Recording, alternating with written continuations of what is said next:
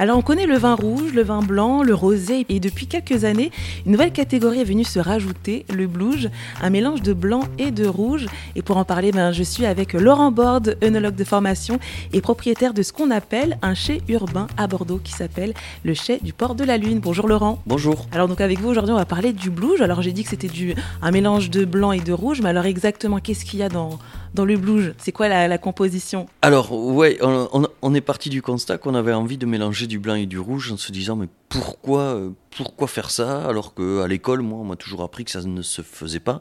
Et sur le marché commercial, ça ne se faisait pas non plus. Et avec la législation, il n'y a en fait que les champenois qui ont le droit de mélanger du blanc et du rouge pour faire le champagne rosé. Sinon, c'est théoriquement interdit. Sauf les vins de France. Les vins de France, c'est la catégorie la plus basse de, l'échelle des appellations qui permet de faire des vins euh, entrée de gamme et là c'est autorisé. Donc nous comme on fait que des vins de France, on s'est dit ben, pourquoi pas essayer? Et on s'est rendu compte qu'au niveau du goût, c'était hyper intéressant. Donc on a mélangé 20% euh, de sémillon de Bordeaux avec 80% de Merlot de Bordeaux. L'idée était de rester sur du 100% local pour cette cuvée-là. Et donc ça veut dire qu'il y a plus de rouge que de blanc, c'est ça? Exactement. Et pourquoi? Ben, Je sais pas. On aurait pu faire 50-50, on aurait pu faire l'inverse. Il n'y a, pas, y a pas de règle. C'est vraiment. En fait, on s'amuse avec ce genre de vin à créer un produit, à créer euh, un goût, un style. Chacun amène son style, donc il n'y a, pas de, a pas de règle. Et alors, au niveau du goût, qu'est-ce que ça donne? Alors, c'est assez marrant parce que nous, on a voulu en fait recréer. Euh, notre cuvée va s'appeler Clairon. Donc c'est une petite trompette puisque tous nos noms tournent autour de la musique, mais c'était aussi surtout un clin d'œil au rosé historique euh, de la région de Bordeaux qui s'appelle le clairé.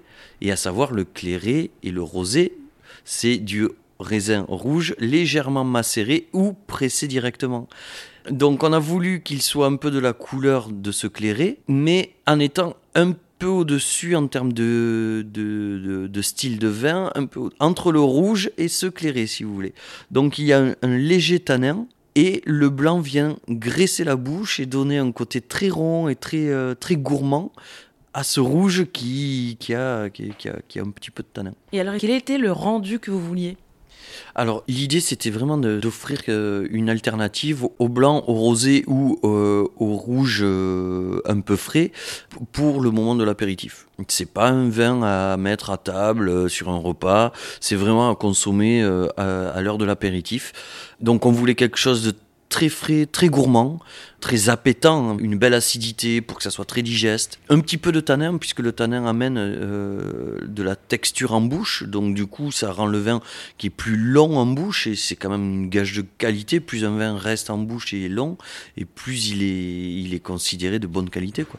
Mais alors qu'est-ce que c'est le tanin alors le tanin, ça vient surtout, euh, je fais simple, hein. ça vient surtout de la peau du raisin. Et le tanin, en fait, c'est une, une famille de molécules qu'on appelle les polyphénols, qui regroupent la couleur des raisins rouges et, du vin blanc aussi, puisque c'est quand même coloré, et la texture en bouche. Quand vous passez votre langue sur le palais, après avoir bu du vin rouge, c'est cette sensation soit crayeuse, soit râpeuse, soit... Euh, enfin voilà, selon la texture du tanin, ça peut être plus ou moins granuleux. Et c'est en fait c'est la réaction de, cette, de ces molécules avec votre salive qui fait cette sensation-là. Et pour obtenir tous ces vins, l'équipe des chais du Port de la Lune travaille avec 12 vignerons de 10 régions différentes. Elle a la particularité de vendanger et transporter elle-même les raisins dont la moitié vient de Bordeaux. Je remercie Laurent Borde, co-gérant de ce chai urbain à Bordeaux, de m'avoir accueilli et sans oublier que l'alcool est à consommer avec modération.